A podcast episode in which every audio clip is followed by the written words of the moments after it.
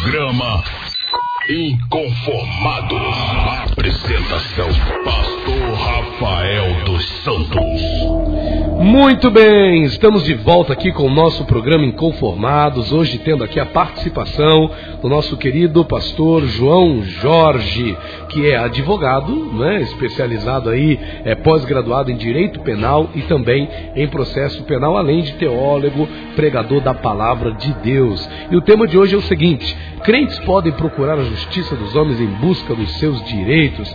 Pastor João Jorge, nós já, temos tendo, já estamos tendo aqui uma boa participação né, do, dos nossos amados. Né, o irmão Lucas Nogueira diz assim: ó, paz, meu amado, bom termo, estou ligado aqui do serviço. Crente pode sim procurar justiça. O problema é que, em vez de procurar justiça, muitos querem fazer a justiça. Muito bem, irmão Lucas Nogueira aí dando a opinião dele. Né? A irmã Margarida também está ligadinha aqui participando conosco. Bom dia, Pai do Senhor Jesus, irmã Margarida.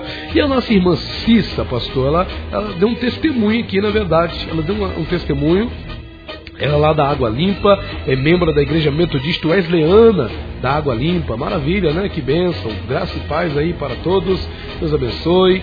E ela diz assim, é, pastor João Jorge, bom dia, pastor Rafael. Pergunta esclarecedora e muito boa. Eu creio que crente pode e deve buscar a justiça dos homens, sim, se temos uma causa para ser resolvida. Desde que você tenha a certeza de que você é acusado de uma coisa que não cometeu. Então, eu mesma tenho um testemunho a dar. Ganhei uma causa na justiça um mês atrás, sendo que a mesma já estava desde 2012 na justiça. As leis foram criadas por Deus, ela diz aqui, ó. Por isso creio que podemos buscar resolver nossas causas diante dos homens, mas confiando sempre que temos um advogado dos advogados e um juiz dos juízes que advogam nossas causas. E é assim que fiz e Deus me deu a vitória. É a irmã Cissa da Água Limpa. Pastor João Jorge, e aí? Comentando a, a, a, opinião dos nossos ouvintes. O irmão Lucas Nogueira dizendo que crente sim procura, pode sim procurar justiça, né? O problema é que em vez de procurar justiça, muitos querem fazer a justiça. E a irmã Cissa dizendo aí, contando aí seu testemunho de vitória, sua bênção. E aí? É, contra a lei é a pessoa querer fazer justiça com as próprias mãos, uma vez que o juiz, o Estado juiz, está aí pronto para atender as pessoas. Mas vou, vou só abrir um parênteses aí, pastor Rafael. É, lá na antiguidade, Moisés, ele foi o primeiro juiz da nação de Israel depois que Israel saiu do, da servidão do Egito. O seu sogro Jetro o orientou a constituir outros juízes Daí começou a vir o juízo de primeira instância. Vamos imaginar que Moisés fosse o Supremo Tribunal Federal, ok? E ele ali também instituiu, é, é, instituiu este, esse tipo de julgamento, porque ele julgava as causas cíveis e religiosa. Então toda a nação de Israel procurava um juiz aquelas coisas mais difíceis, ou seja, via de recurso, era Moisés que resolvia, não é verdade? E, é, e essa capa pesada passou para Josué. E de Josué, eu não vou falar todos os profetas aqui, mas Josué passou essa capa, pulando alguns outros profetas, Josué passou essa capa para Samuel. Eu imagino é, Samuel chegando na casa de, de, de, de Jessé, né? E, e, o pessoal ficaram todo mundo pasmado. Ali estava reunido o poder executivo, o poder legislativo e o judiciário, numa só pessoa. Eu imagino que é, Gessé deveria de estar vendo, né? É, é, esse programa da tarde dessa novela, quando escutou que Samuel estava ali, ele se assustou. Caramba, os três poderes estão aqui na minha casa. E essa capa passou para Davi, essa capa passou para o seu filho e passou para os outros profetas, não é verdade? É, Moisés instituiu o sinédrio, que na época Moisés era, era, era, ele comandava 70 homens, o sinédrio tinha 70 é, é, sacerdotes, 70 Cohen, né? Com, comandado pelo Cador Cohen, que é em língua hebraica quer dizer sumo sacerdote. Só que o sumo sacerdote, ele rasgou a roupa não é verdade? Numa falsa acusação contra o Senhor Jesus Cristo, e ele, tão conhecedor da lei, doutor da lei, e ele ali ele negligiu, né? Houve uma negligência dele em rasgar as vestes dele. Ele ali ele não sabia que estava colocando fim, né? Ao, ao, ao juízo, ao sumo sacerdócio dele. E então foi instituído o nosso grande sumo sacerdote, o Senhor Jesus Cristo. Então, é, só passando por essas fases aí, há que as pessoas há que, que, que apreciar que não há problema nenhum o, o, o, crente procurar a justiça dos homens, porque eu creio que aquilo que o homem pode resolver, Deus não se mete. E a ciência humana, ela foi criada é para servir o homem então, se o juiz está aí, se o Estado juiz está aí, para que, que eu vou fazer justiça com as minhas próprias mãos? Se eu posso bater lá na porta do judiciário, provocando o judiciário para que ele resolva uma ação judicial a meu favor. Para que, que eu vou fazer então justiça com as minhas próprias mãos se eu tenho juízo? Claro que o crente pode, pode e deve procurar sim a justiça. É evidente que pode. Maravilha, maravilha, pastor João Jorge. E o senhor citou é, um período interessante, né? O senhor pulou, não sei se propositalmente, o um período importantíssimo dos juízes não é, que exerceram ali esse, esse poder. Pastor, vamos fazer o seguinte: são 9 horas e 27, está tá vencido aqui o nosso horário de break. A gente vai para o breakzinho é, rapidinho, a gente já volta. Pastor, é possível, é, já que o senhor tocou no caso do Samuel, vou querer insistir um pouquinho mais nisso. É possível é, é, conciliar as três coisas de forma agradável a Deus? judiciário, legislativo e executivo de maneira agradável. Não estou querendo fugir do assunto, não, mas é que o senhor tocou nesse negócio me abriu interesse. É possível a gente ter um, um, uma combinação aqui entre os três poderes e a vontade de Deus e o querer de Deus? Quero saber isso do senhor. O senhor responde para a gente no próximo bloco. Vamos um breakzinho rápido aqui. A gente volta já com o nosso programa Inconformados. Manda sua pergunta, viu? Manda sua participação. Já já voltamos aí com todos vocês. 998 33 9692 WhatsApp da Shalom FM 92,7. Quer ligar para cá e falar ao vivo? 3338 9692. Já já voltamos. Shalom, a rádio que traz a paz para esta cidade. Programa Inconformados. Apresentação: Pastor Rafael dos Santos. voltamos a apresentar o nosso programa Inconformados de hoje, tendo aqui nos nossos estúdios a presença do nosso querido pastor João Jorge, advogado, pós-graduado em Direito Penal e Processo Penal, além de teólogo. Deixa eu mandar aqui um abraço para duas pessoas que estão aí acompanhando o nosso programa. O irmão Ailton, lá da padaria Nova Esperança, né? A padaria Nova Esperança, que fica ali na rua Califórnia, número 235, no Santo Agostinho, ao lado do campo do Asa Negra. Eu fui lá esses dias juntamente com o diretor aqui da Rádio Shalom, Anderson Guerra, e nós comemos ali, né, o Betinho da Pizza foi junto também, nós comemos ali a rosquinha lá do, da padaria Nova Esperança, uma bênção, viu?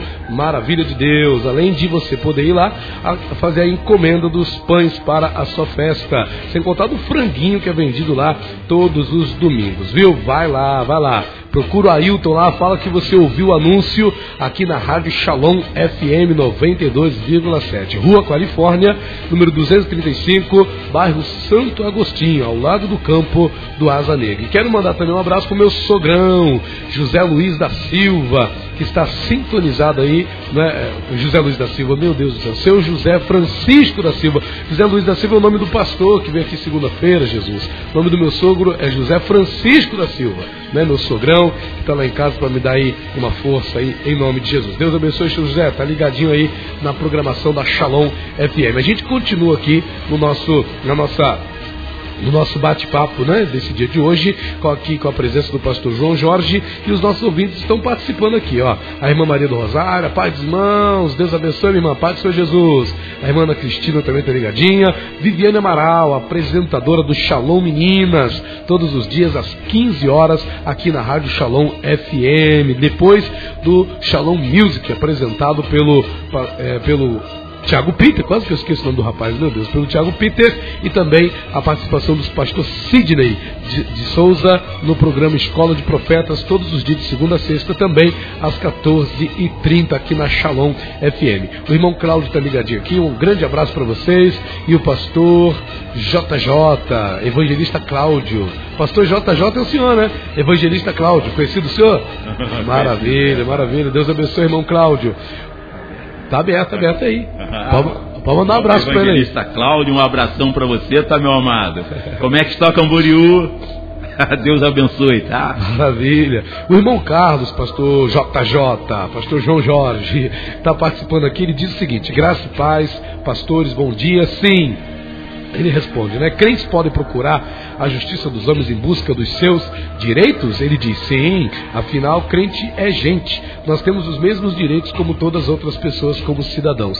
A lei é para todos, logo então o direito é para todos. Se uma pessoa tem causas a ser julgadas a seu favor, por que não buscarmos nossos direitos através da justiça? Pastor, sei que eu fiz uma outra pergunta para o senhor, mas eu queria discutir com o senhor a origem dessa pergunta, né, que se não me engano está no livro de 1 Coríntios, capítulo de número 2, se eu não me engano, que fala que se alguém tem causa né, contra outrem, é, de certa forma não deveria procurar a justiça dos homens, né, pastor? Será que a gente deve fazer essa essa, essa, essa diferença entre procurar. Aqui, 1 Coríntios 6.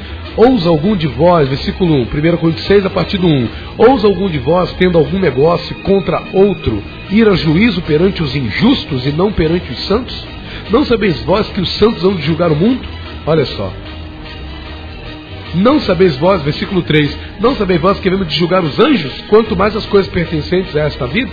Então, se tiverdes negócio em juízo pertencente a esta vida, pondes para julgá-los os que são de menos estima na igreja? Para vos envergonhar o digo, não há, entre, não há, pois, entre vós sábios, nem mesmo um que possa julgar entre seus irmãos, mas o irmão vai a juízo com o irmão, e isto perante infiéis. Pastor, a causa aqui, a questão de Paulo aqui é o que? É a questão do, da, da justiça entre irmãos, não a causa da justiça, normal. Eu vou procurar o direito porque eu fui lesado por uma loja, né? eu comprei um produto, a loja não entregou, ou então me deu um produto danificado, é uma coisa. Agora, o meu irmão me prejudicou, fiz um negócio com ele, o cara é crente junto comigo, serve o mesmo Deus que eu sigo e me deu uma rasteira, me deu uma volta. Eu não posso procurar justiça comum contra esse irmão? Como é que é esse negócio aí? É, pois é, pastor. Ó, é uma, é uma, é uma pergunta muito boa. Sabe por quê, pastor? Em primeiro lugar, que a pessoa quando seguir ser crente, ela não está aqui para prejudicar o teu, o seu próximo. Ele sabe disso, né? Isso daí o nosso grande mestre nos orientou que nós devemos amar o nosso próximo. Então, à medida que eu tenho um irmão que está congregando comigo, dentro de uma igreja, eu jamais eu vou julgar ou eu vou querer acreditar que aquele irmão vai me dar uma rasteira. Ou é crente ou não é. Mas... Se, ele é se ele é crente, ele não vai fazer isso. Mas dentro da igreja existe isso daí. Que às vezes a gente procura um irmão o irmão se omite, a gente leva uma testemunha, o irmão se omite, a gente conversa com o pastor, o abençoado do pastor chama o fulano lá no gabinete, conversa com fulano, e o fulano está sempre, né, dando, dando, dando, dando nó em pingo d'água. Aí, meu irmão, eu não, eu, não, eu, eu não tenho que me dispor com, com o irmão, eu não vou brigar com o irmão. Conforme o irmão acabou de dizer, eu não vou fazer justiça com as minhas próprias mãos. Então eu vou procurar os canais viáveis, é a justiça. Já que o irmão não aceitou todo aquele trâmite, então eu tenho que procurar a justiça. Que eu acho que eu não posso tomar um prejuízo, não é verdade? Assim nós devemos pensar, não é verdade? Que acho que se o irmão com uma necessidade nos procura para sanar aquela necessidade, o irmão ele tem que ter consciência, ele tem que dizer, poxa, o irmão me emprestou, ele também de repente ele está se desguardando, né, de alguma coisa para me ajudar. Poxa, eu vou devolver o que ele me ajudou. Poxa, isso é o mais certo, né? Em se tratando de irmão de igreja, não é verdade? Então seriam duas coisas diferentes, pastor. Uma coisa eu procurar justiça contra o meu irmão em Cristo. Outra coisa eu procurar justiça contra uma empresa secular, contra alguém que não é cristão. É diferente? Então, são duas questões diferentes? Eu creio que sim. Eu creio que sim, porque lá a empresa, a empresa são pessoas que nós podemos dizer assim, incrédulas, não é verdade? Quando eu falo assim, incrédula, eu não estou querendo dizer que eu sou o juiz ou que eu, eu, sou melhor do que ele, ou que eu não tenho pecado. Não, não é isso não. É porque a gente crê que quem está dentro da igreja é um cristão verdadeiro, temente a Deus, não é verdade? Cumprindo todas as éticas religiosas, todas as éticas morais, não é verdade? A gente crê assim. Mas quando aquela pessoa se desvia, porque Paulo também diz que quando o irmão está fazendo algo de errado dentro da igreja, Paulo diz que é para a gente se afastar dele. Então, se a gente podemos nos afastar dele, então nós podemos também é, entrar com uma ação judicial contra aquele irmão que está nos devendo uma importância grande de dinheiro. Evidentemente, teve um irmão que ficou me devendo um, um dinheiro aí. Eu, eu não cobrei o irmão, não. Eu não cobrei o irmão, não. Mas deu vontade. Mas, mas deu vontade. Deu vontade de cobrar, mas não cobrei, não. Mas eu espero um dia esse irmão, um dia, um dia que já tem mais de anos, um dia esse irmão dizer assim: Irmão, sabe aquele dinheiro? Você me perdoe. Eu vou até dizer para ele assim: esse daí é para Deus te abençoar. Deus já te abençoou. Maravilha. Pastor, a, a, gente falando de não, de sim, de não, de sim, pode, não pode, não é? Crentes podem procurar a justiça dos homens em busca dos seus direitos. Nós temos um texto muito bonito na Bíblia, pastor, é, das filhas de Zelofeade. Não sei se senhor conhece desse, com certeza você já ouviu falar. Não é? eu, eu tenho dificuldade para gravar, mas é um texto que eu já usei em pregação e fala dessa questão de justiça. O senhor citou Moisés, né? Moisés no início, que foi um grande jurista, pode-se dizer assim, né? Ele foi um grande jurista, foi um grande é, juiz e fez a justiça. E a gente tem um caso na, na, na lei, num livro na, na, Bíblia, que fala sobre a situação dessas mulheres, né? As filhas de Zelofeade, se eu não me engano, está aqui, deixa eu confirmar aqui, deixa eu conferir. Está no livro de. Eu não marquei aqui essa passagem, deixa eu ver aqui, a internet está me ajudando aqui. E essas mulheres foram à procura da justiça. É? Havia uma lei naquele tempo que dizia que as mulheres, é que se um pai falecesse, olha a lei, pastor, o pai faleceu. Se ele não tem filhos homens, então a herança desse homem passa, passa para o próximo parente do sexo é, masculino.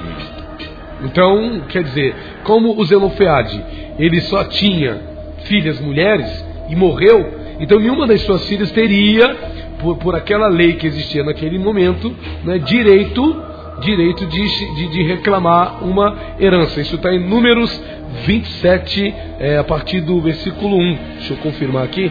Números 27. Cadê? É um texto, uma passagem até bonita, interessante. Números 27, versículo 1 em diante, diz assim, ó. E chegaram as filhas de Zelofeade, filho de Éfer, filho de Gileade, filhos de Maqui, filho de Manassés, entre as filhas de, entre as famílias de Manassés, filho de José, e esses são os nomes delas: Maalá, Noa, Ogla, Milca e Tirza. E apresentaram-se diante de Moisés, diante de Eleazar, o sacerdote, diante dos príncipes de toda a congregação, à porta da tenda da congregação, dizendo: Nosso pai morreu no deserto e não estava entre os que se congregaram contra o Senhor no grupo de Coré, mas morreu no seu próprio pecado, não teve filhos do sexo masculino. Por que se tiraria o nome de, nossos, de nosso pai do meio da sua família, por quanto não teve filhos do sexo masculino. Dá-nos possessão entre os irmãos de nosso pai. E elas foram lá requerer, fazer, pedir justiça. E o engraçado, pastor, aqui no versículo 5 diz assim: Moisés levou a causa delas perante o Senhor, porque nem Moisés teve resposta para aquelas mulheres naqueles dias.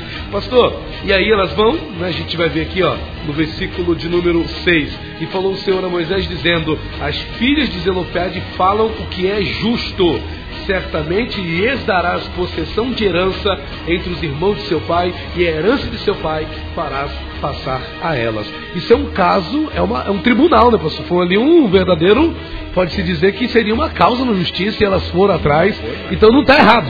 Não, de maneira Eu posso lutar pelos meus direitos. Com certeza, com certeza. E eu vou falar contra o soberano? Jamais. Eu vou contestar contra o soberano. O soberano está dizendo que ela está lutando, elas está, estavam lutando por uma causa justa. Olha só, é Deus que está dizendo isso. Logo, se o irmão tem uma causa a ser resolvida e não pôde ser, eu estou falando paulatinamente, estou repetindo toda hora isso aqui. Se o irmão tem uma causa contra um outro irmão ou contra qualquer uma outra pessoa, o irmão jamais pode fazer justiça com as próprias mãos. Ele deve procurar os canais legais. Quais são os canais legais? É a justiça. Ele tem que bater lá na porta da justiça para a justiça é, fazer jus ao seu, a sua, a, a sua demanda, não é verdade? Agora, pastor, considerando novamente 1 Coríntios 6, pode ser que alguém tire proveito desse negócio? Ó, a palavra de Deus diz que você não pode procurar, na verdade, não diz que não deve procurar justiça, diz que não deve querer fazer juízo perante incrédulos, não perante. Então vamos lá, vamos ter que procurar um juiz que seja cristão, como é, que, como, é que, como é que o camarada que está ouvindo a gente entende isso, pastor? Eu tenho um irmão na igreja que eu comprei um negócio dele, ele não me pagou, safado, picareta. E eu fico, estou precisando daquilo, estou necessitado daquilo. E aí, o que, que eu faço, pastor João Jorge? Eu fico esperando em Deus, Deus vai entrar com providência. O irmãozinho está ouvindo a gente agora, ele, o que, que ele vai fazer? É, procurar a justiça, não tem jeito, não tem jeito, procurar o juiz. Agora, se o juiz for evangélico ou não, ele vai ter que seguir o que diz a lei. A lei ela é fria. A lei ela, ela a, lei é representada até por uma mulher, não é verdade? Essa mulher segura uma espada numa mão e a, e a balança na outra. A balança tem que estar tensa, não é verdade? E a espada representa a justiça. Agora, quando ela vai julgar, nota-se que essa mulher está com uma venda nos olhos, porque ela não pode, assim diz o Senhor nosso Deus, não fazer justiça porque ele é pobre, e nem faça justiça porque ele é rico, mas seja justo. Então a justiça, ela está com venda nos olhos para não privilegiar ninguém. Essa é a justiça. Maravilha, pastor João Jorge, maravilha esse acréscimo. O senhor comentou sobre o, sobre o profeta Samuel, que ele conseguiu conciliar nele mesmo, pastor, o papel de juiz, o papel de profeta não, o senhor falou, aliás, o executivo, o legislativo e o judiciário. Eu poderia, pastor João Jorge, procurar justiça dentro da própria igreja, perante um juiz, por exemplo, um pastor, ele poderia, dentro, numa primeira instância, num primeiro momento, ele poderia servir de juiz para determinadas causas, para determinadas situações, entre irmãos em Cristo? É porque na, é, nessa época aí, os sacerdotes, eles também julgavam, julgavam, né? As causas cíveis e religiosas. Então, o pastor também ele pode ser um juiz conciliador. Ele pode ser um juiz conciliador. Hoje em dia, o que mais existe é juiz conciliador. Não é um juiz tolgado, mas ele chega ali, as partes, vai dirimir uma questão é homologado, é, ele faz é, é, é, a sentença dele, é homologado em cartório, está valendo aquilo que foi conciliado entre as partes. Hoje em dia é assim, existe juiz conciliador. E naquela época, os sacerdotes também, eles funcionavam como conciliadores também. Eram juízes, conciliadores também. Maravilha. Então, um pastor ele poderia servir num primeiro momento aí como um, mediador para tentar resolver. Agora, e se pastor não resolvendo, a mediação, a intervenção desse pastor não resolvendo? Aí o caminho é a justiça, a justiça comum, comum não é verdade? Então o, o, o, o pastor tem que pegar as partes e indicar para que eles procurem um defensor, se a pessoa não tiver como pagar um advogado, não é verdade? E ir para as vias judiciais para resolver, dirimir as questões, né? Maravilha. Gente está com participação aqui para os nossos ouvintes. Né? O, o irmão disse, né? É, se uma pessoa tem causas, irmão Carlos está dizendo aqui, é, se uma pessoa tem causas a ser julgadas a seu favor, por que não buscarmos nossos direitos através da justiça? Ele diz aqui uma frase que eu achei interessante: a lei é para todos, logo então o direito é para todos. Pastor, não existe diferença. É, é a gente hoje vive num regime, senhor até comentou isso aqui em off, a questão do, do, do eu não sei se a palavra correta é laicismo, laicismo, o, Brasil é um país laico, não prevalece as leis religiosas, prevalece as leis civis. Existe algum contraponto aí entre essas duas questões? Leis civis de um lado, leis religiosas. Nós, como cristãos, a gente deve considerar, não, mas existe a lei de Deus. Mas não, vou agir pela lei de Deus, não, vou agir pela lei civil. A gente tem a liberdade, a gente precisa levar em consideração escolher um dos caminhos ou não tem esse negócio? Quando se trata de alguma situação que a gente está vendo o nosso direito sendo pervertido, a gente tem que fazer valer o, o, a lei normal, a lei civil e deixar a lei religiosa, a lei de Deus de lado. Ô, pastor, desde a, desde a antiguidade sempre existiu a lei civil e a lei religiosa. Mas a lei dos homens hoje é cópia daquilo que Deus instituiu. Então, se nós estamos procurando a lei dos homens, obviamente a lei dos homens é cópia daquilo que Deus instituiu. Então não existe essa separação, não é verdade? Não existe essa separação. Para Deus, nós temos que ter fé. É evidente que Deus é o maior juiz da face da terra, do mundo, né, do universo. Mas nós temos que procurar a justiça aqui dos homens. Para isso ele instituiu a ciência humana, não é verdade? Maravilha, pastor. A gente não precisa, eu, eu, não vou, eu não vou botar o cara na justiça não, porque a lei de Deus diz que eu tenho que amar o próximo. Se eu colocar ele na justiça, eu não estou deixando de amar meu próximo? É, mas é, um, um erro não justifica o outro.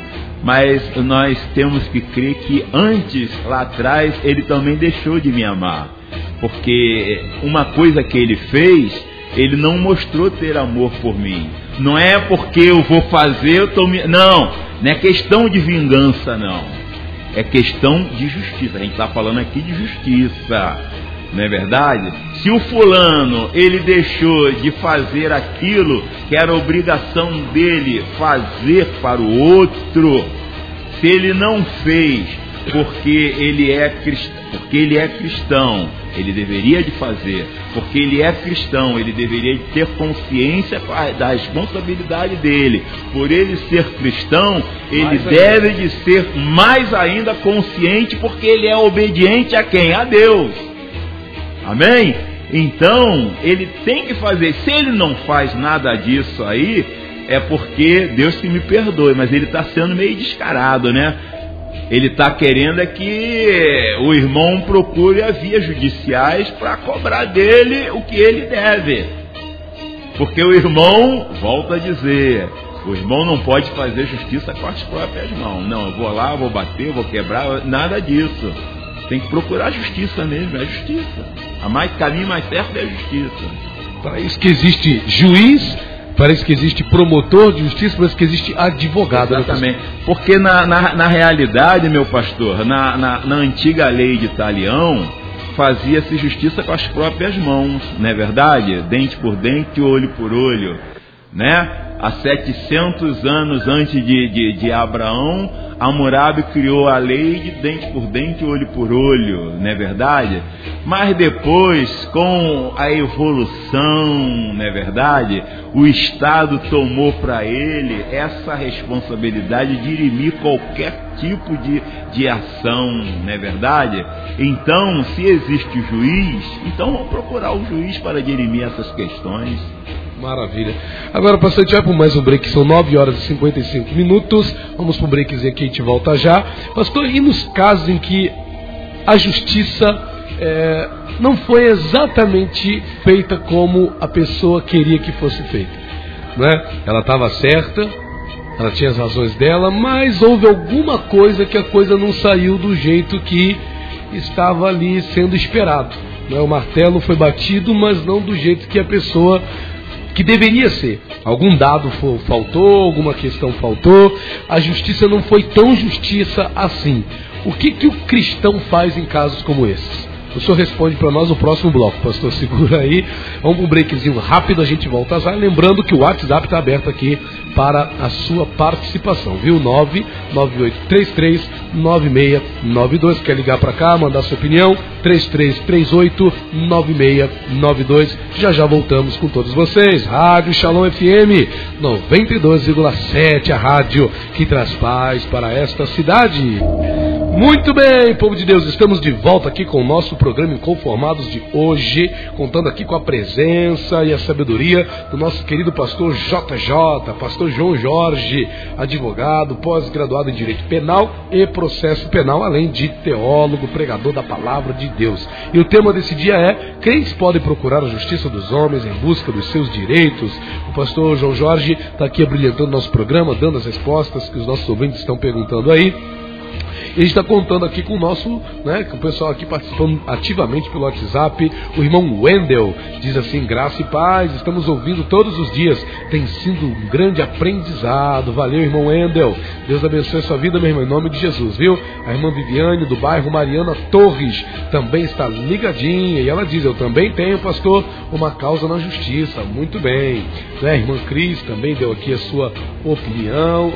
ela diz: Por isso que Deus deixou na terra as leis dele e as leis dos homens. Nós perguntamos para o pastor eh, João Jorge o seguinte: o que, que acontece, o que, que o cristão deve fazer, pastor, nos casos onde a justiça não foi realmente feita como, né, como é que o cristão age? Poxa, foi ele procurou justiça, ele colocou na justiça, mas o resultado não foi o esperado, não foi exatamente como deveria ter sido. Não sei se teve algum problema envolvendo advogado, ou envolvendo um juiz, ou se houve alguma prova que não foi apresentada. Pastor, como é que o cristão deve agir no momento desses? Ele colocou na justiça, mas o resultado que ele teve não foi o que ele esperava. É, pastor, hoje em dia é, as sentenças que deveriam de ser judiciais, as sentenças hoje em dia estão tá sendo mais políticas. Mas o caso dessa irmã aí foi um, uma sentença é, que foi dada em primeiro grau. Se ela não se sentiu satisfeita, o que ela deve fazer? Entrar com recurso em grau superior que aí ou o desembargador ou ele vai confirmar a sentença do juiz de primeira instância ou ele vai pedir para que ele reveja essa sentença. O caminho aí é entrar agora com recurso. Recurso lá no Tribunal de Justiça, no Rio de Janeiro.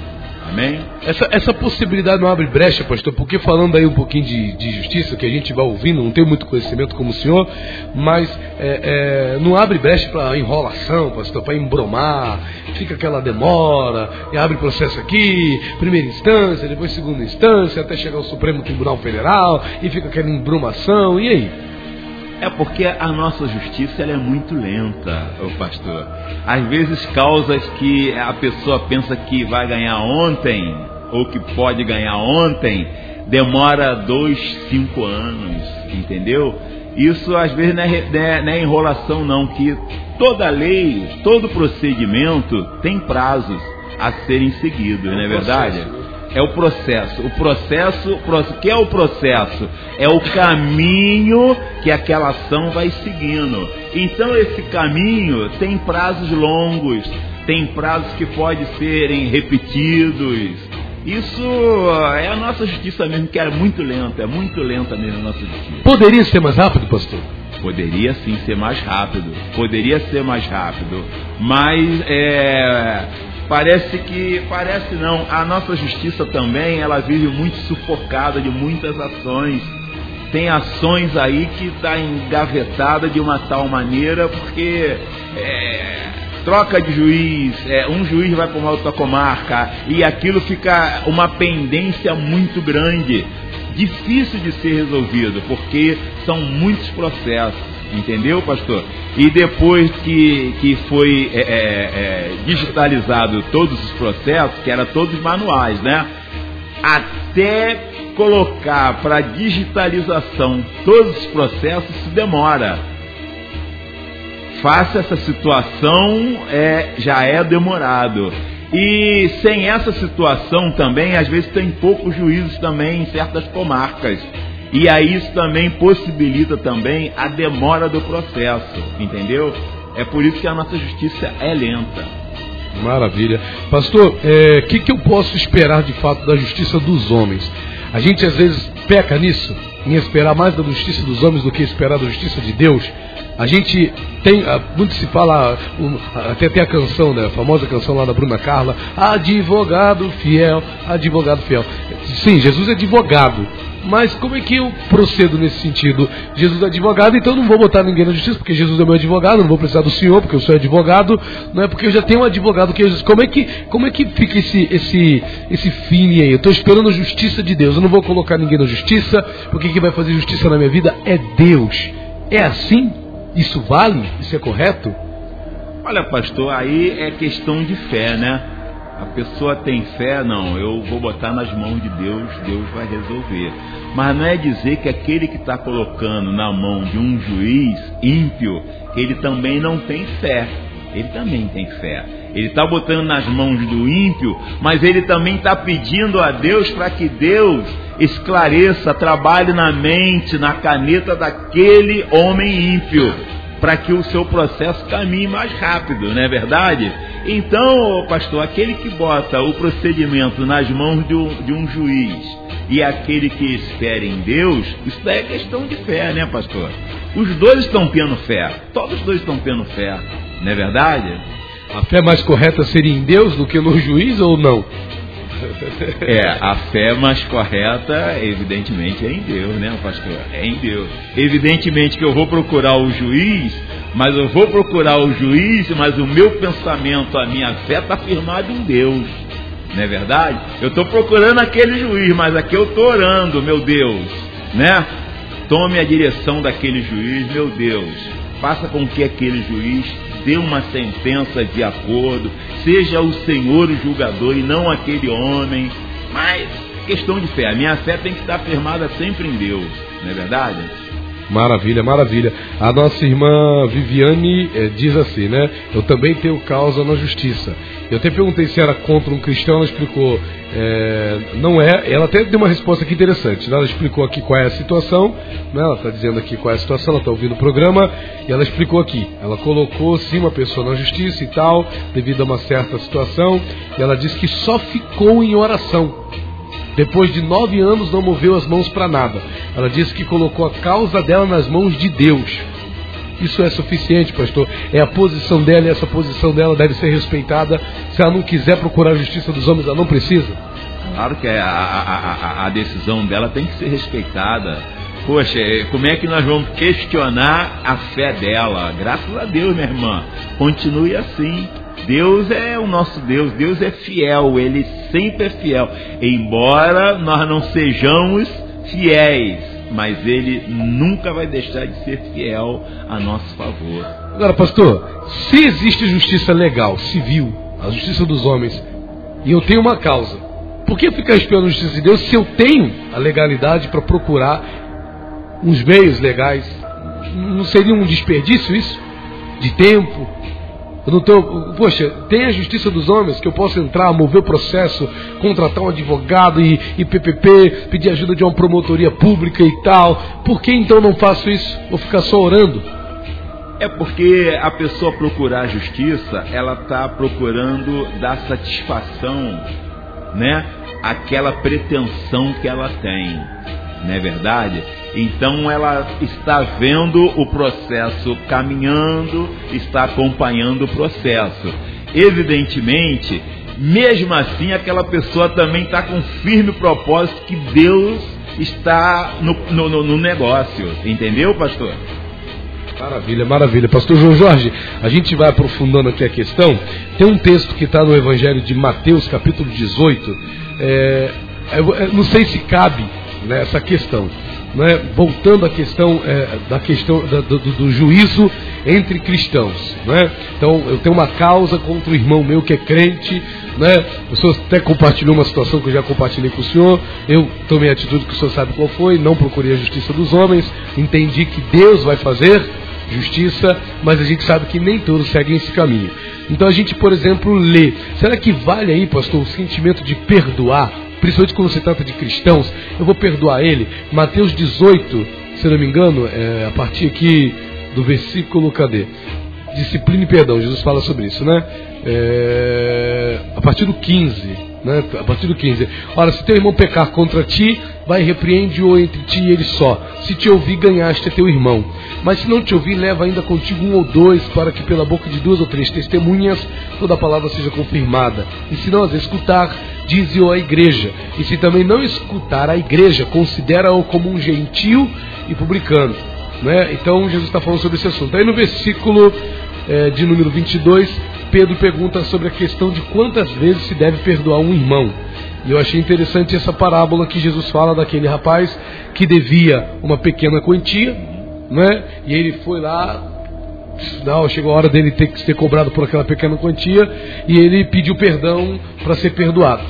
Só que ele tinha alguém que devia a ele uma quantia, aliás, ele devia uma grande quantia, né? E pediu perdão e foi perdoado.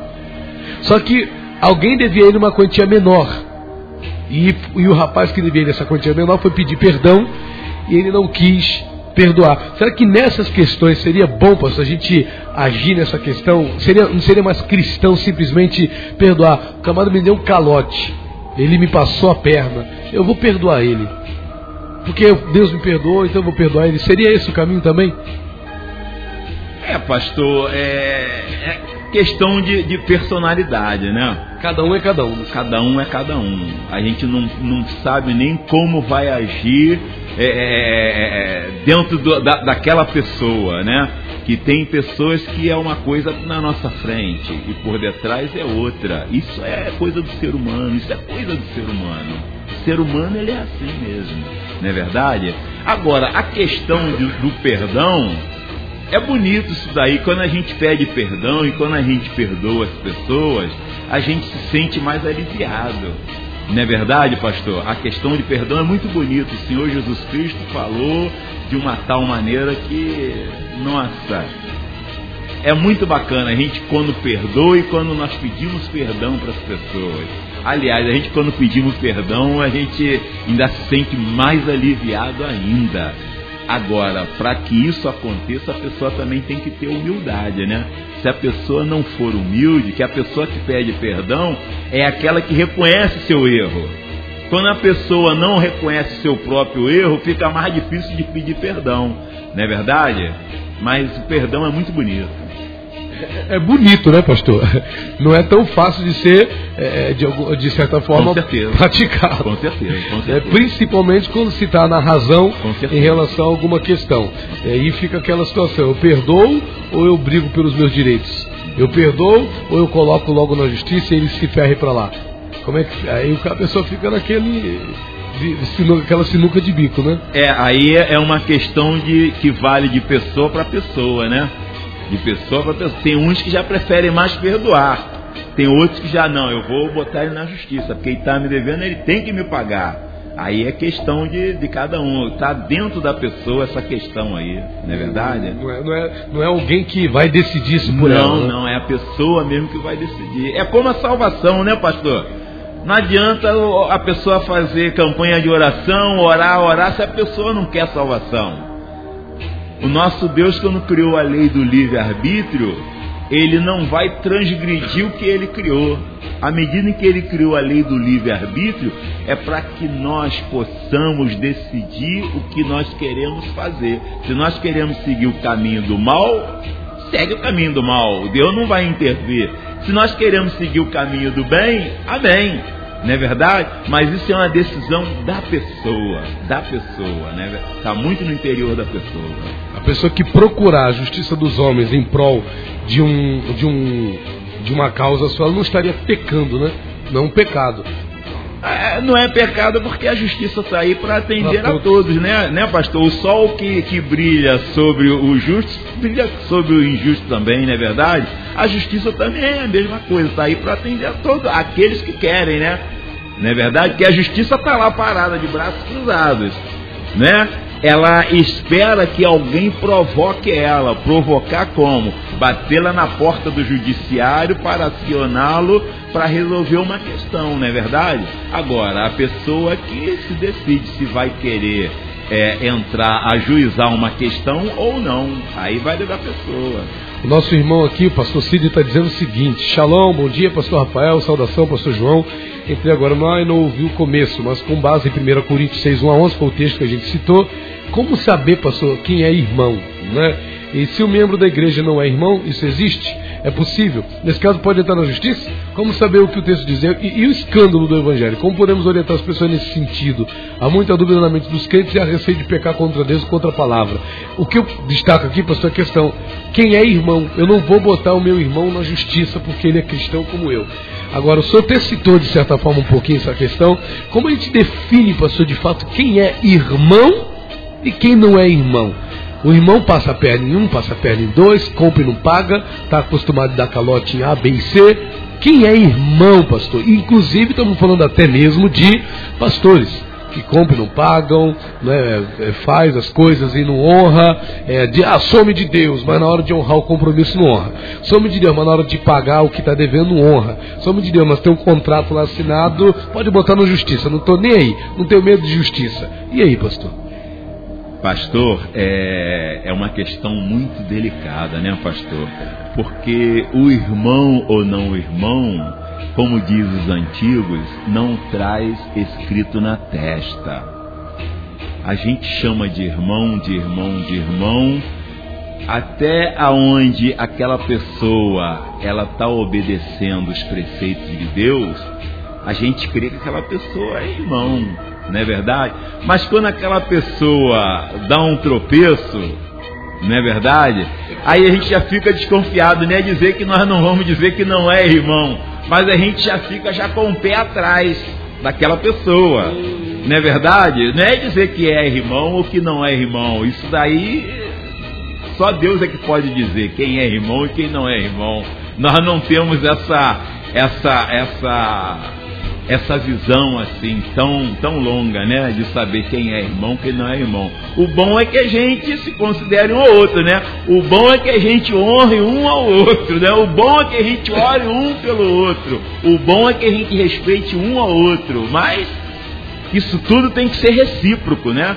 Mas quando nós não vemos essa reciprocidade, aí a gente já desconfia, né? Dizer que é irmão ou que não é irmão, né?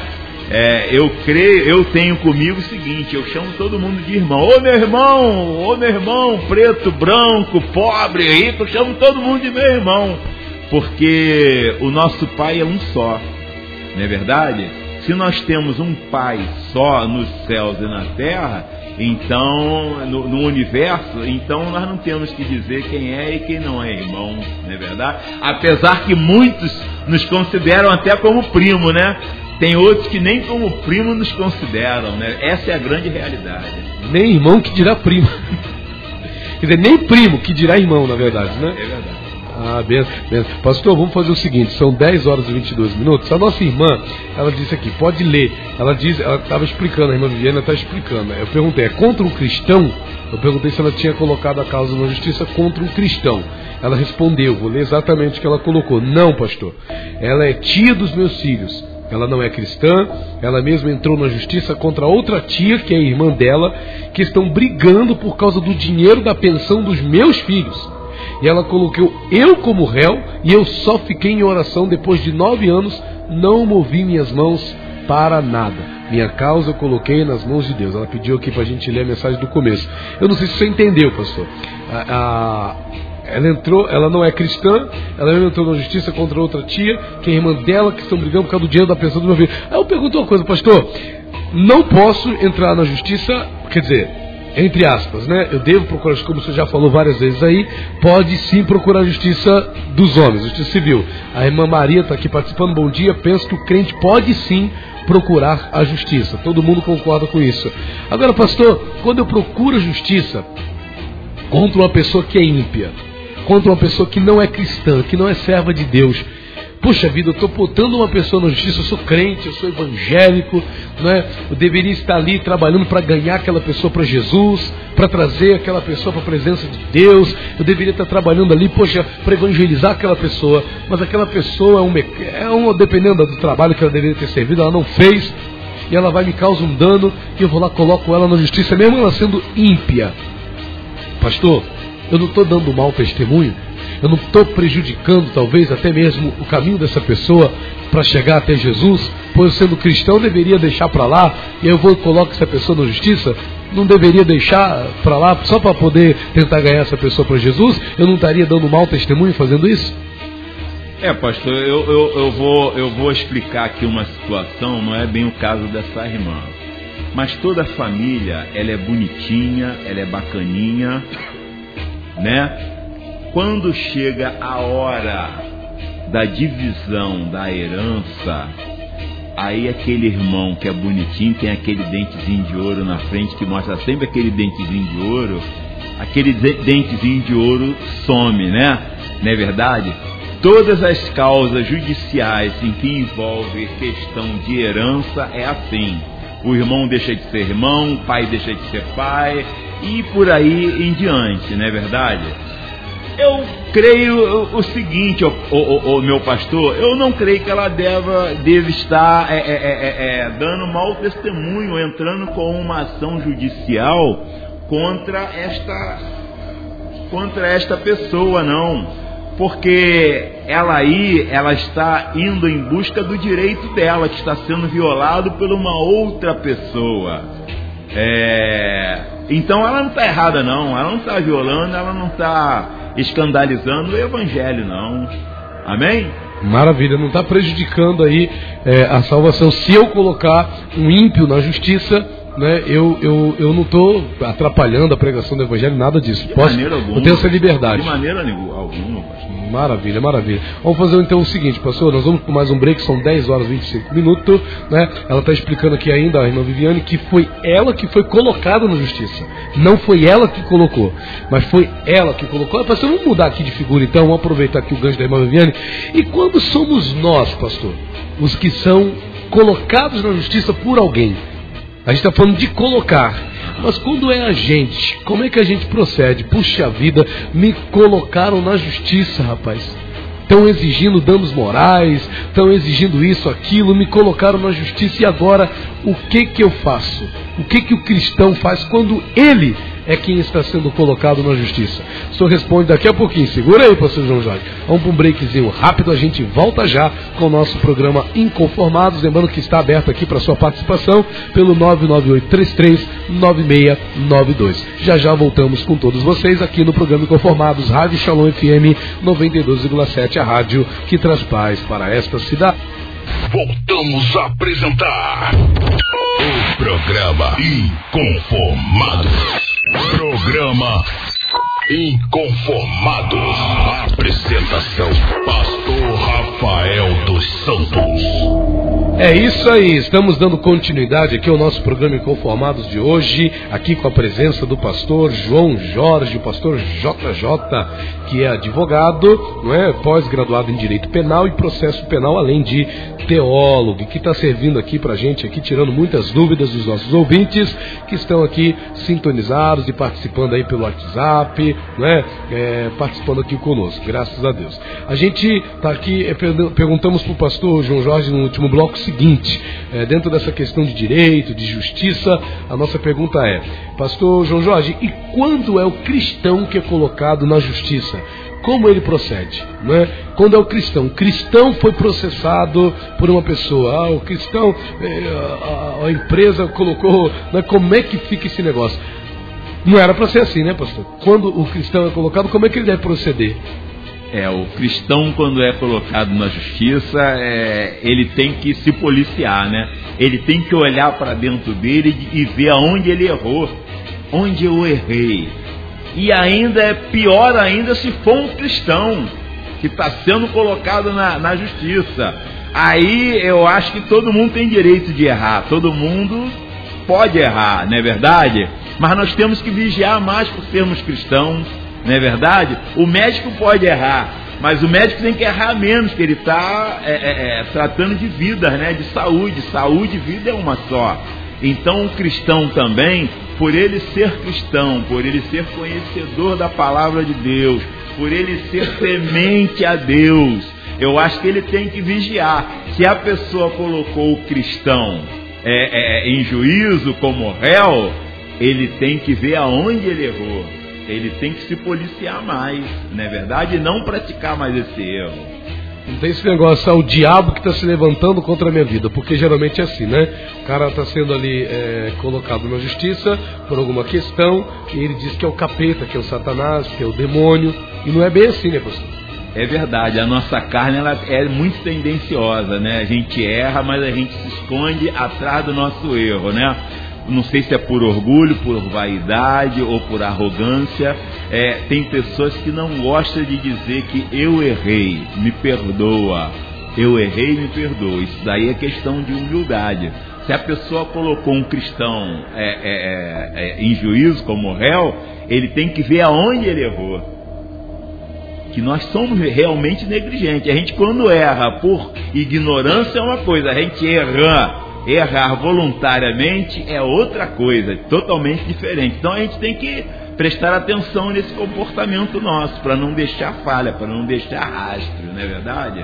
É, pastor, no caso, a gente vai entrar aqui numa outra situação, que também é bem polêmica, é, de pessoas que colocam igrejas na justiça, pastor coloquei uma igreja na justiça. A pessoa foi lá, ela trabalhou numa igreja. Hoje a gente tem ouvido muitos casos de pessoas que colocam é, igrejas na justiça. Né? Vai lá e coloca é, a igreja na justiça, achando que tem algum direito, talvez até trabalhista, ou achando que sofreu algum tipo é, de, de dano moral, ou a pessoa acha que ela, sei lá, a igreja de alguma maneira a defraudou desmoralizou e ela coloca na justiça, pastor. Como é que é esse negócio, meu pastor? Como é que as implicações disso em termos civis, né? Em termos civis, a gente está aqui, eu tenho vários, já vi muitas coisas, né? É, pastor processa igreja, mas justiça dá grande causa para a igreja. Né? Aqui tem aqui, pastor processa a igreja tal, né? E tem, é, não sei se aqui é isso, deixa eu confirmar aqui. Sobre essa questão, que tem muito isso, né? Essa questão do, do vínculo é, empregatício entre pastores e igrejas. Então o cara vai lá, e não é só pastores, muitas vezes obreiros. Então, o cara é obreiro da igreja, acha que tem algum direito legal, algum direito ali, ele vai coloca o pastor, coloca a igreja na justiça. Como é que é isso, pastor? Quais implicações disso aí? É, o, o, pastor, às vezes o, o, o, irmão, aquilo que eu falei pro pastor, a gente olha para todo mundo, pra gente todo mundo é irmão, mas a gente não conhece a pessoa por dentro. Tem pastores que às vezes colocam uma pessoa para trabalhar na igreja, tem que ter uma documentação. A pessoa está trabalhando, então faz uma espécie de um contratozinho e lá no contrato bota letra garrafais ele está trabalhando voluntariamente. Você está documentado. Aí a pessoa chega lá, não, isso daí irmão, isso é cara bacana. É, é, é. Aí lá na frente, o cara se sente lesado. Porque, conforme o Senhor Jesus Cristo disse, para a gente ter cuidado com o fermento do fariseu. Porque às vezes a gente escuta uma má conversação e a gente usa aquilo dali, deixa aquilo no coração, tomar conta do nosso coração, a gente quer usar aquilo ali contra aquela pessoa. E às vezes o pastor coloca aquela pessoa para ficar trabalhando ali, existe a lei trabalhista. o, o, cara falou, não, não vou cobrar nada não, pode deixar que eu faça a coisa toda, mas o pastor, ele não vigia, ele tem que fazer um contrato, e dentro desse contrato dizer que aquela pessoa está trabalhando voluntariamente. Aí a pessoa está salvaguardada, a igreja está salvaguardada. Agora, se não faz isso, a pessoa usa de má fé, está dentro da igreja, eu já, eu já é, observei um caso em que a pessoa foi zelador de uma igreja quase 20 anos. Quase 20 anos. Naquela troca de pastor, sai pastor, entra pastor. Sai pastor, entra pastor, sai pastor, entra pastor. Nem, desculpe, nem todos os pastores é, pensam iguais, né? Nem todas as pessoas são iguais, né? Teve o último pastor em que entrou na igreja, começou a fazer umas coisas exigindo o máximo daquela pessoa. E aquela pessoa falou: oh, Eu não sou empregado. E o pastor eh, insistindo, insistindo, a ponto de dizer: Ó, oh, sai da igreja. E a pessoa se sentiu humilhada, se sentiu frustrada e entrou com uma ação trabalhista. E detalhe: na ação trabalhista, é, o montante de dinheiro que a igreja deveria de pagar foi tanto que a igreja teve que ser doada para aquele zelador. Nossa. Olha só. Falta de vigiar, né? Quer dizer, a pessoa colocou, entrou porque se sentiu magoada com o pastor que entrou já não tratou aquela pessoa do jeito que os pastores anteriores trataram. Porque aquela pessoa, na realidade, ela estava trabalhando voluntariamente. Não é verdade? Não estava querendo nada de ninguém, estava querendo fazer aquilo por prazer. Mas ela se sentiu desprezada, se sentiu humilhada, desculpa, pelo tratamento daquele pastor. Então ela procurou um caminho da justiça, entrou com uma ação trabalhista e ganhou, ganhou a igreja. A igreja teve que ser doada para aquela pessoa. Pastor, e as implicações, assim, o senhor como pastor também, além de advogado, o senhor é teólogo, é pastor, as implicações espirituais disso, pastor, como é que fica? É uma coisa séria, né? É uma coisa muito séria, porque eu não, eu não, eu, a gente aqui, a gente começa a falar de teorias, de teorias e teorias, porque as coisas espirituais só Deus é quem entende, não é verdade? Aqui a gente vai falar o que nós temos de teoria, não é verdade? A pessoa, ela tá, ela agiu errada. É, eu acho que o pastor deveria antes lá atrás de vigiar, não é verdade? Ele deveria de ter uma consideração a mais por essa pessoa. Deveria de considerá-la mais e não fazer o que ele chegou já querendo. Ah, cheguei, tô mandando. Cheguei, tô mandando.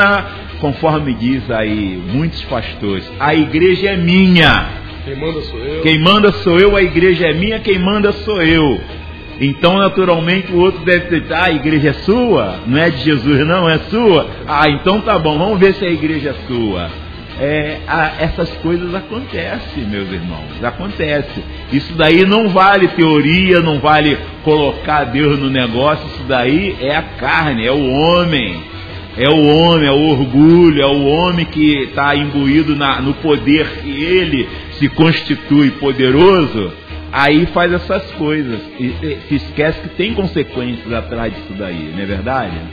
e perdeu a igreja para o zelador. Perdeu a igreja Não que o zelador seja uma pessoa de segunda instância, mas perdeu a igreja para o zelador. Talvez seja uma pessoa que ele considerasse insignificante, uma pessoa que, que, que ele considerasse uma pessoa sem.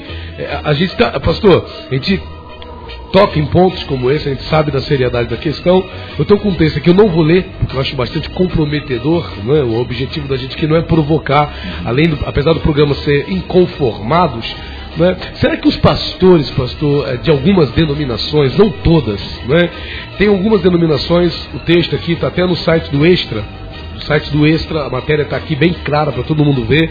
Se alguém quiser pesquisar, está lá no site do Extra. Não vou falar qual matéria é, mas está escrito: Pastor processo igreja tal e tem vínculo empregatício reconhecido na justiça tem vínculo reconhecido é, na, na, justiça.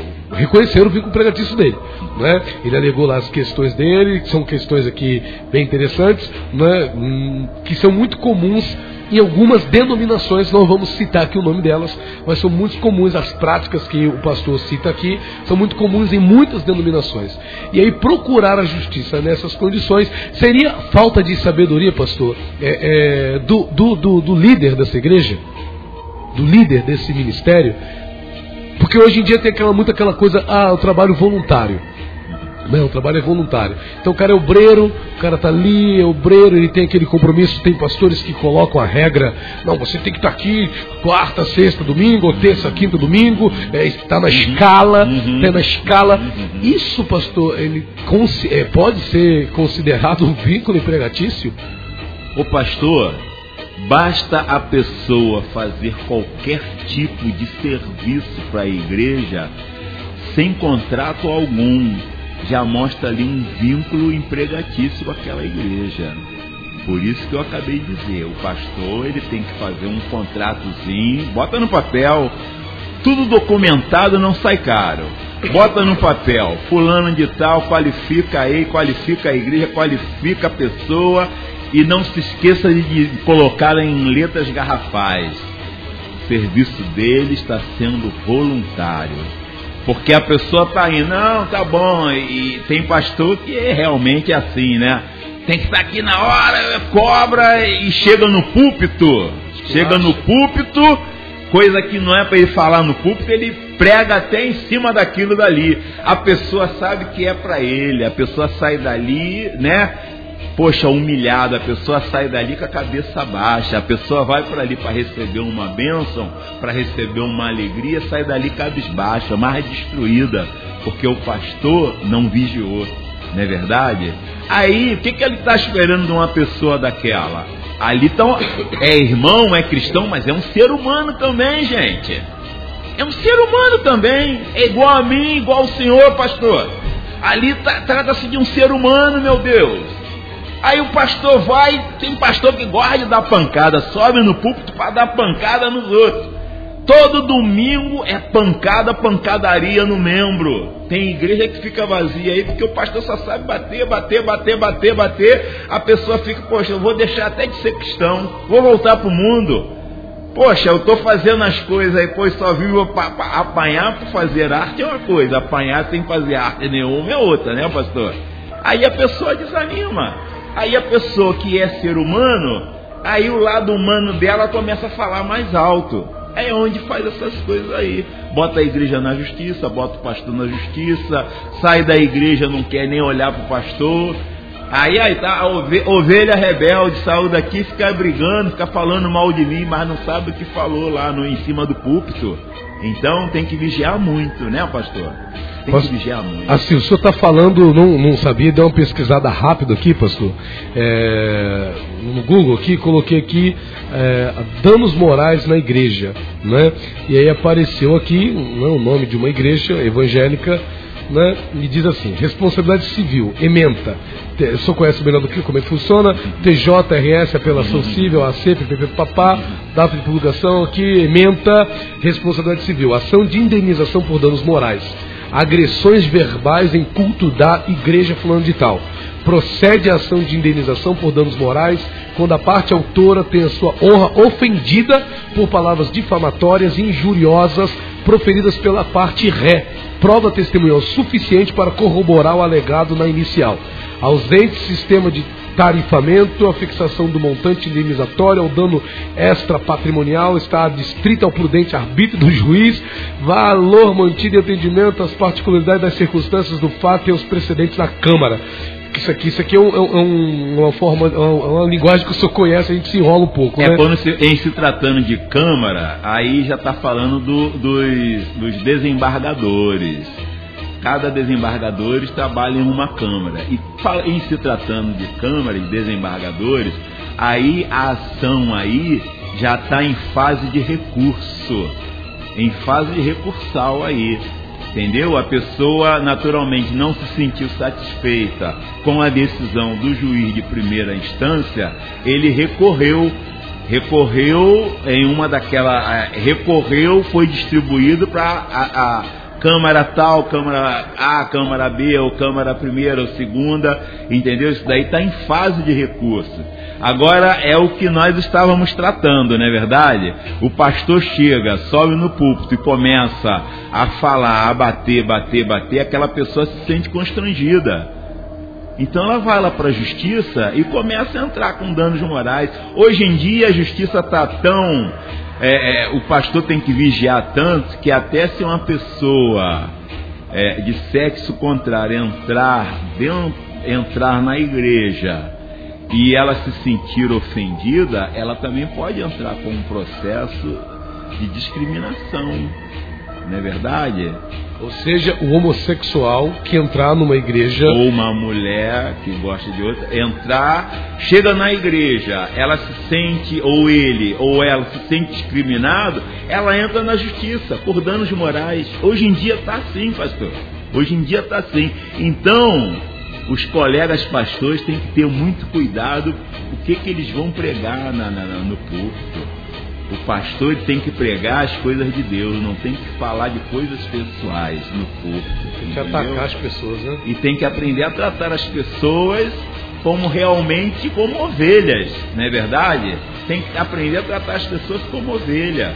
O pastor, o pastor antigo, ele não pegava a ovelha para pegar o cajado, mesmo porque o cajado é para salvar a ovelha, não é verdade? Mas eles pegam o cajado para bater na cabeça da ovelha, para bater no pé, no corpo da ovelha. O que, que eles estão procurando? Pastor, aqui, vítima de fofoca em igreja evangélica receberá danos morais.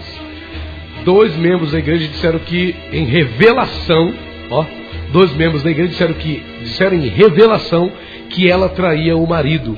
Pastor, então houve uma revelação, dois profetas lá, se dizendo ter recebido uma revelação, denunciaram dizendo que a mulher estava traindo o marido.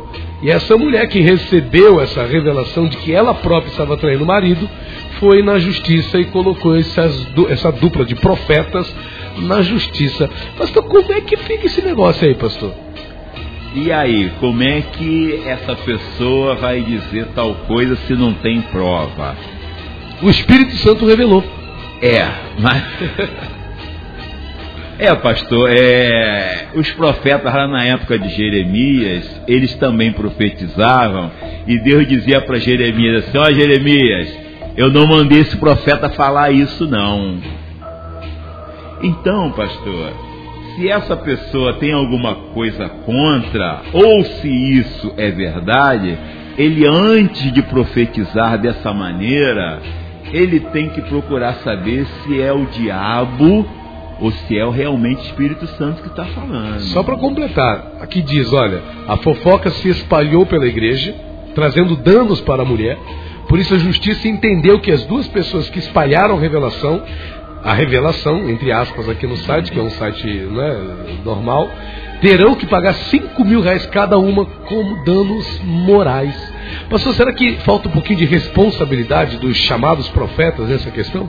Com certeza, pastor, com certeza. Com certeza, porque inclusive João, João diz que nós temos que provar o espírito do profeta. Quando nós não provamos o espírito do profeta, porque pro título, todo mundo tem título. Eu posso citar alguns títulos aqui? Tem uns que têm título de profeta, tem uns que têm título de apóstolo, tem uns que têm título disso, disso, daquilo. Hoje em dia é normal as pessoas terem títulos. Agora tem que ver se aquele título cabe naquela pessoa. Não é verdade? Que hoje em dia o que mais nós vemos aí é profeta, profeta, profeta, profeta, profeta. Uma vez eu vi, Deus que me perdoe, não estou aqui na rádio para falar mal de ninguém, não, gente. Mas acho que nós temos que ter um pouquinho de sabedoria. A gente tem que é, é, é vigiar mais com o que a gente fala, meu Deus. Teve um menino aí que profetizou, profetizou, profetizou tanto que o marido da mulher foi com uma arma na casa dele para dar uma opção de tiro nele, ficou sumido da igreja. Olha só. E aí? E aí, pastor? Olha só o problema desse negócio de querer ser profeta e não vigiar o que fala. Profeta e não falar o que Deus mandou falar. Profeta quando Deus fala A, ele quer dizer A, B e C, ele já está falando demais. O B e C é por conta dele. O A foi Deus que mandou falar, mas ele quer falar B e C, aí já é por conta dele. Ele vai pagar o preço pelo que Deus não mandou ele falar. É o que está acontecendo, pastor. Deus não manda falar, o cara está na carne, ele não, sou profeta, eu sou poderoso, eu vou falar e vou dizer que foi Deus que mandou falar. E aí? Aí acontecem essas coisas aí. Não é verdade, meu pastor? Maravilha. A gente está aqui, pastor, ainda na, nesse último bloco, a gente está falando sobre a questão é, do, do, do crente, né, do cristão, ser alvo da justiça. Então a gente puxou tudo isso que a gente está falando até agora dentro desse contexto, porque não era para o cristão em si, né, ou a igreja, a gente está aqui com a outra matéria que diz: igreja e pastor são condenados a pagar indenização de 100 mil reais por danos morais. E o interessante, pastor, que são sempre danos morais, né? É verdade, pastor, é verdade. Olha, ventila também aí no, no nosso, no nosso é, é, celular uma história muito interessante. Acho que dá tempo para contar, né? Uma história muito interessante de uma. Eu acho que o pastor até deve ter visto esse, esse vídeo aí. A mulher, ela era enfermeira e ela foi tratar de um pastor. Só que esse pastor estava em coma. Ela dava banho no quer, quer dizer, banho, banho no, no leito é, é passar pano, né? Então, as partes mais íntimas, o pastor tinha uma tatuagem. A mulher endemoniada, eu chamo aquilo de endemoniada, foi na igreja, se levantou no meio do, do, do, do, da, da, da, do culto, ela parou o culto para dizer: Olha, eu sou amante desse pastor. Olha só, pastor. Eu sou. O pastor ficou assim com a boca aberta. Que isso? Eu sou assim. E quer ver? Quer ver uma prova? Você tem uma tatuagem assim, assim, assim, num lugar onde ninguém vê. Só vê quando aquele pastor está nu. E aí? Como é que o aí julgaram o pastor, tiraram o pastor da igreja, o pastor ficou recluso num lugar no sítio dele. Aí depois, passado muito tempo, isso foi um vídeo que eu vi no, no celular, mandaram para mim. Depois de passado muito tempo, essa mulher teve câncer. Nos últimos dias de vida, chamou esse pastor para pedir perdão para o pastor e disse para o pastor: Eu sou enfermeira. No que eu fui lavar o senhor, eu vi a sua tatuagem. Então eu falei da sua tatuagem. Mas o pastor nunca tinha tido nenhum tipo de, de, de, de relação sexual com ele. O pastor presidente que colocou ele na rua, que desligou ele do ministério, foi lá pedir o perdão. Ele falou: Não, o perdão, pastor, não vai trazer a minha dignidade de volta. Vocês acabaram com o meu ministério. Aí, pastor, são pessoas endemoniadas assim que derrubam as pessoas. Quer dizer, essa, essa mulher acabou com o ministério desse pastor por ter falado desse jeito, não é verdade? E assim, e assim tem gente também é, no nosso meio, mas só que não traz na testa. Pra gente, todos são irmãos, todos são cristãos, todos são evangelho, todos são uma graça, uma beleza, bênção. E esse é abençoado, esse é abençoado, mas não, tá, não traz na, na testa escrito quem é aquela pessoa. E às vezes a gente se engana, não é verdade? Maravilha, pastor. É, com certeza o testemunho que o senhor contou é forte. É uma, eu sinto aqui uma. Acho que é muito forte essa fala. Né? Até a gente vê injustiça nas certas, em certas situações. Né? O pastor Cid está participando aqui de novo. Ele diz: Sabe as palavras. Pastor João, exemplo de Samuel que julgou ser Eliabe, mas Deus disse um dos filhos de Jessé. A parte, mais, a parte a mais foi dele. Não é? Às vezes a pessoa fala não o que Deus está mandando, mas ela quer incrementar. Só para finalizar, pastor João, para não ficar aqui em off, e em causas que envolvem pensão alimentícia, pastor, é, o senhor acha justa a prisão do pai, mesmo sendo cristão, porque ele é cristão, mas está sendo preso por, porque, por, por, uma situação de pensão alimentícia. Isso é justo? A mãe dos filhos desse cara, a mãe do filho, foi lá na justiça ele, eu não vou pagar pensão, eu não vou pagar pensão. E ele é cristão, é até pregador, às vezes até um pastor, e acaba sendo preso por conta da pensão alimentícia. É justa, pastor, essa prisão? É justo isso? Pastor, é... vamos colocar os nossos pés no chão. Vamos colocar os nossos pés no chão. A lei, ela foi feita para todos. À medida em que a lei diz que o inadimplente da pensão alimentícia, tem que ser preso, ele tem que ser preso. Ali é, serve para todo mundo. Aí, é, é, desculpem, telespectadores, do que eu vou dizer. Na hora lá foi bom, né? Virou olhinho e tudo mais. Foi gostoso, não foi gostoso? Agora você tem uma responsabilidade, porque você tem um ser humano que você botou no mundo. E aí? E aí?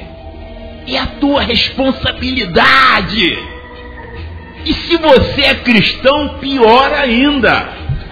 Se você é cristão, pior ainda. Como é que você vai negligenciar uma situação dessa sendo você cristão, meu irmão? Não vai pagar a pensão para seu filho, seu filho não pediu para vir ao mundo, não. Foi você que botou o seu filho no mundo. Ele não tem condições de trabalhar, não. É você que tem que dar sustento.